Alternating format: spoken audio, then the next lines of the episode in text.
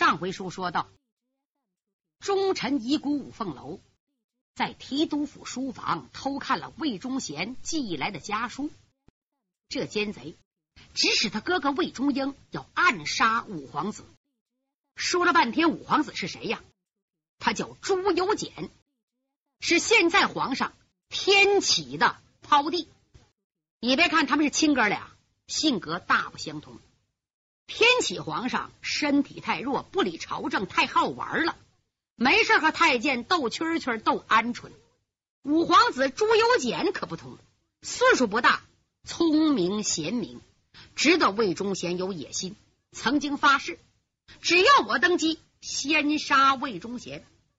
魏忠贤更想找机会杀朱由检。他写给哥哥这封信，想不到叫五凤楼看见了。五凤楼下，我得早点离开此地，到京城找五皇子。他把这封信瓤刚刚装好放下，外边嚓嚓嚓嚓，吕声细碎，人还没进屋，一股香气扑鼻。谁来了？魏银平。方才郎儿给他送信，说就您那个打柴樵夫来了。哎呦，郡主魏银平万分激动。真好像斗大明珠落在怀里，急急忙忙拿过林华镜照了又照，薄施官粉点点胭脂，又换上艳丽的罗衫，拢拢青丝，特意的鬓边呐带一串海棠花，这才奔书房，满面生春，眼中含情，香腮带笑，一片柔情，俏生生的站在五凤楼面前。五凤楼一看见魏银平，立刻想起父亲惨死，面前站的是杀父仇人之女，立刻热血沸腾，紧握双拳，骨节肉咯嘣嘣直响。他真想一拳将魏银平打死，方解心头之恨。不过他还是克制自己，我的仇人是魏忠英。还得叫这个丫头领着我见他爹，不能因小失大，所以没动手。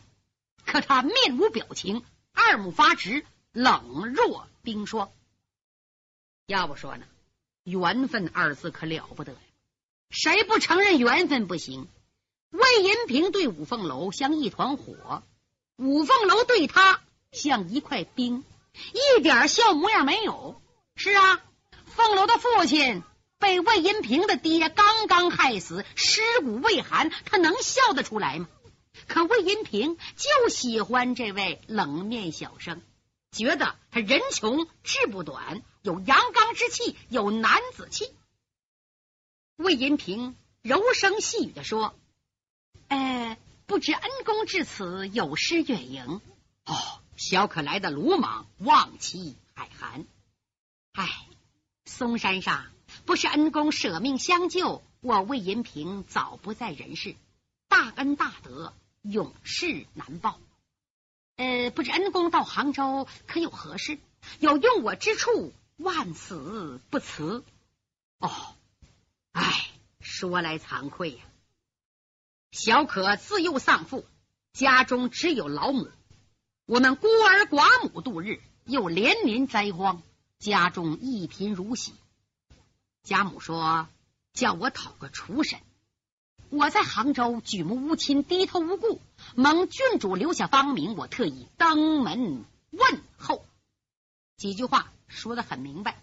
我太困难了，我娘叫我找个地方，有求你魏银平。魏银平听这话，正中下怀啊！我把他留到府里，免得朝思暮想。可又一合计。我别数香火头的一头热，猫叼催跑一场空啊！不知他是否成家立业，有无妻室？我和他再投缘对弈，也不能给他添房做妾呀！呃，少侠，想你身怀绝技，本不应该埋没在荒山。令堂想的对，应该讨个出身。常言说得好，学会文武艺，货卖帝王家。现在我父亲。为国尽忠，身旁缺少能人，你能留到府内是太好了。哎呀，多谢郡主提拔。不知恩公家中还有什么人？只有生神老娘，可有啊？吾有兄弟姐妹，我乃孤身一人。哦，魏延平这回放心了。恩公啊，我想将此事禀明父亲。您的大号怎么称呼啊？五凤楼心里琢磨，别看上回没告诉你，这回告诉你，不过也没真的。哦，对不起。在嵩山的时候，不愿意通明姓，是师门之训，师恩岂敢图报？今日登门有求郡主，至可食言。在下姓辛，单字名艮。他为什么报这么个名字呢？艮字就是八卦上的千坎艮震的艮，艮字左边加个竖心儿，就是个恨字。五凤楼报名心艮，取其心里仇恨魏家的意思。魏延平不知道，兰儿，快去打茶。就在这阵儿，门外有人喊：“大人到！”哟，新少侠，我爹回来了，你见见他老人家。五凤楼一听杀父仇人来了，心里一阵紧张，接着脚步声沉重，腾腾腾腾。门口站着一个人，五凤楼往后倒退两步，抬头一看，哟，门口站着个人，有四十一二岁，身高足有九尺半，比他师傅白剑飞还高出半头啊！面似紫玉，一脸的疙瘩，二目放光，鹰钩鼻子，大嘴叉，海下一步墨染，头戴帅子盔。内衬软甲，外罩紫色蟒袍，足蹬虎头靴，大红中衣，肋下悬挎三尺龙泉剑，威风凛凛，气势夺人。不用问，这就是先任两江水陆提督魏银平之父，我的杀父仇人魏忠英。俗话说，仇人见面，分外眼红。五凤楼见魏忠英进屋，气呀都喘得不匀乎，恨不能立刻下手将他杀死，哪怕同归于尽。可方才他看这封信，事关重大，我不能死，得马上到京城保武太子铲除奸党，登基继位，保住大明江山社稷。重任在肩，不能蛮干。我另找机会再杀他。嗯，杀了他还得脱险，所以只可强压怒火。魏忠英怎么这么巧就到书房了呢？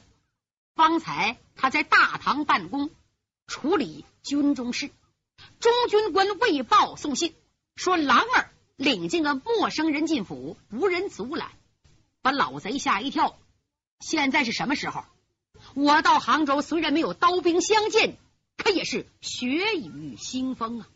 刚死个武伯衡，昨天就来行刺的，今天又来个生人，我得看看。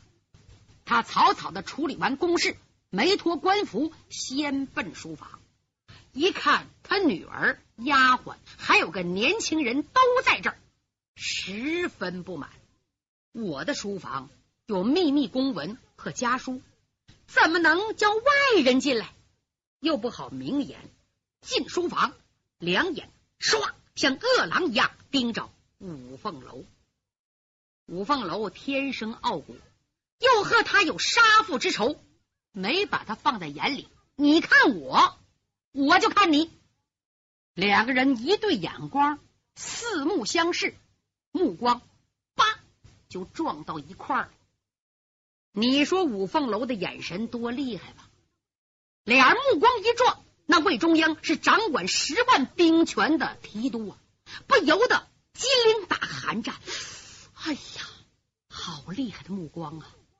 这小伙子冲他目光，内功深厚，绝不是等闲之辈。他是干什么的？为什么见着我不失礼？他扭头看看他女儿。延平啊，这是谁？是谁把他领进我的书房？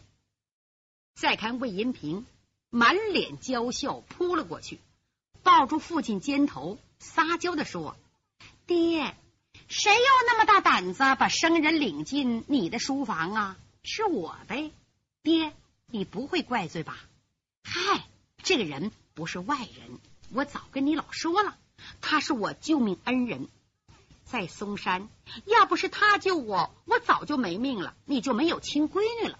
人家来了，你要慢待，我可不答应啊！哦哦哦哦，老夫想起来了，这个人叫什么名字？他叫辛艮，想到府上讨个出身，女儿替你答应了。爹呀，这个人武艺高强，比你手下那帮人呐强多了，这才叫高山藏虎豹。田野埋麒麟，爹，你可就别端着元帅架子吓唬人了。你要把辛少侠吓唬跑了，我可不答应。魏忠英听了女儿这番话，立刻放松了面皮，脸上露出笑容。行了，进屋静听你一个人叨唠了，慢待了客人。魏银平这才放心，连忙给五凤楼介绍：辛少侠，这是我的父亲。五凤楼一看，不过去见礼不行了，硬着头皮走了两步。魏大人，心艮有礼。五凤楼一抱拳，没有磕头。要在往常，武中英可不能答应。今天特殊，没在意。新少侠，免礼免礼。我女儿回家天天念叨你呀。今日幸蒙光临，兰儿，告诉厨下。准备酒宴，晚上招待新少侠。是兰儿答应一声，出去送信儿去了。吴凤楼说：“大人，我乃山里野人，不懂得规矩，请原谅。”哎，不要客套，请坐，请坐。两个人分宾主落座。魏银平想，趁着我爹高兴，快点给新艮要个官职，免得过后他忘了爹。新少侠武艺超群，国家正用人之际，你老人家应该委以官职啊。嗯，新少侠乃是我家恩人，不能当下人用。至于官职嘛，老夫自有安排。五凤楼一听，心中一动，暗想：当多大官也不如留在老贼身旁，不离他左右，才能找机会杀他。如果派到外地，我这辈子也甭想报仇。想到这儿，忙说：“大人，心更才疏学浅，不愿意出任为官，只能给大人端茶倒水、保镖护院，一共左右驱使就足矣了。说明白了，我给你当个护卫。”魏忠央听这话，心里咯噔一下，手捻胡须，半天没言。他宁可给五凤楼个官职，也不乐意留在身旁做护卫。为什么呢？因为他对眼前这个新少侠不了解，凭女儿一句话就留下，怎么能行呢？再说自己手下有了四名护卫，都是青阳宫派出来的，燕山八魔里的四个兄弟：孙三元、李四季、郑七星、王一川，这四个都是武林高手，跟随左右就可以了，怎么能留心根呢？魏忠英没答应。魏银平着急了，他知道这个心艮脾气可太倔强，不愿意到外边任职。如果话不投机给气走了，我上哪儿找他？想着，他拉着父亲的衣袖：“爹，女儿有话，到里边说。”把他爹拉到里间屋，轻轻把门关上，低声说：“爹，人家救了女儿一条命，怎么？”连个护卫都不给，我非让你答应不可。魏忠英说：“孩子，你不懂，老夫对他来历一无所知，怎么能留在身旁呢？万一要是仇人怎么办？不怕一万，就怕万一出了事情，了不得呀！再说青阳宫来的护卫。”孙三元、李四季、郑七星、王一川忠心耿耿，再叫新卫做护卫，那四个人一定不满。反正给他个官职就行了。魏银平一听就翻了，他将自己一片柔情寄托在新艮身上，他爹不给面子，小脸儿像门帘子一样，呱嗒就撂下来。眼中含泪：“爹呀，怎么你刚到江南，连女儿都不相信？你可真成了孤家寡人了。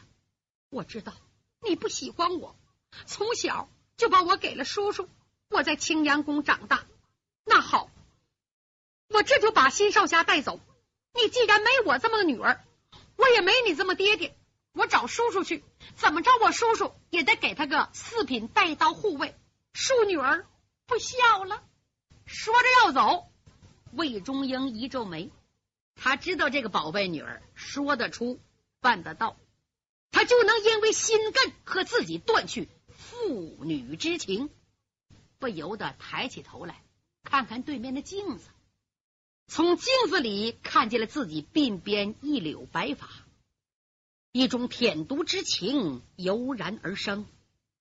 哎，好了好了，真拿你没办法，就依你收他为提督府护卫。魏银平一听，破涕为笑，乐得手舞足蹈。爹，你太好了！爹，快签署委令。拿现在说，快写委任书。魏忠英打开抽匣，从里边拿出一张空白委任文书。放在桌子上，你给填上就行了。我派人把孙三元、李四季两个人请来，和他相见，叫他们和新艮好好相处。哎，好了，你去吧，你放心吧。说完，魏忠英来到外间屋，一看五凤楼在那坐着呢。方才魏忠英父女俩说话，五凤楼听得清清楚楚。别跟两人说话的声音像蚊子叫那么大声啊！五凤楼是干嘛的？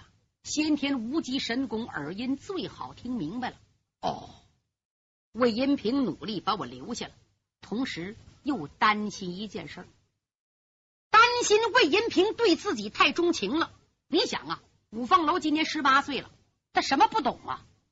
荒山前，魏银平赠金钗，赠罗帕，今天的眼神，他什么都明白。心想：丫头哎，你太傻了！我要杀你爹呢！可是这件事如果当面提出来，我得怎么办？嗨，管他呢！我一会儿算一会儿。就在这阵儿，魏忠英传令，告诉门外的人去把孙护卫、李护卫请来。五凤楼的心呐，又提到嗓子眼了。他知道这两个人是燕山八魔的三魔、四魔。在半路上饭馆里还遇见了郑七星、王一川，就是七魔八魔，这几个魔头难对付啊！我怎么办呢？他正在沉思，外边有人报：“大人，卑职孙三元、李四季觐见。”接了吧。话音刚落，大厅外腾腾腾走进两个彪形大汉，全在三十多岁。一个个长得虎背熊腰、赤手空拳，没带兵器，可是腰间鼓鼓囊囊的，说明藏在了里边。这两人来到魏忠英近前，躬身施礼，参见大人。免。再看孙三元、李四季，往后倒退三步。大人，找我们两个有什么事情？呃，我给你们介绍个朋友，看，这个人叫辛艮。是我新收到府内的护卫，你们要多亲多近。是是，谨遵大人嘱咐。孙三元、李四季看了看五凤楼，嗯，心想哪来这么小白脸啊？哦，刚才我听中军说了，进了个生人，这个人叫辛艮，他当护卫，要他你要我们干什么呢？我们是你魏忠英请来的，心里就不满。魏忠英看出来了，忙说。平儿啊，快把委任文书交给新护卫。哎，魏银平脚步轻盈，来到父亲近前，把委任文书放在父亲手里。魏忠英唰啦打开一看，啊，蚂蚱眼睛长长了。怎么？上面是这么写的：着令新艮充任两军水陆提督府护卫统领。此令。下边盖着鲜红的水陆提督印信，这下子魏忠英急得汗流浃背。他做梦没想到他的女儿这么干呢。怎么？我叫辛艮当护卫，他来个护卫统领，就说燕山四魔都归辛艮统领。哎呀，孩子，你胆子太大了！这么做，这燕山四魔非翻脸不可呀！可眼下木已成舟，已无可挽回。他正暗自着急，不料魏银平伸手抢过委任文书。哎，我老李呀，老孙呐！哦。郡主，新艮是我父亲用重礼聘请的统领护卫，今后你们弟兄可听从他的调遣，不得有误。他把这文书在二魔面前晃了晃，恭恭敬敬的交给五凤楼。那两个小子开始还没觉得怎么地，吧嗒吧嗒嘴，越琢磨越不是滋味。嗯，这个新艮不到二十岁，刚到这儿。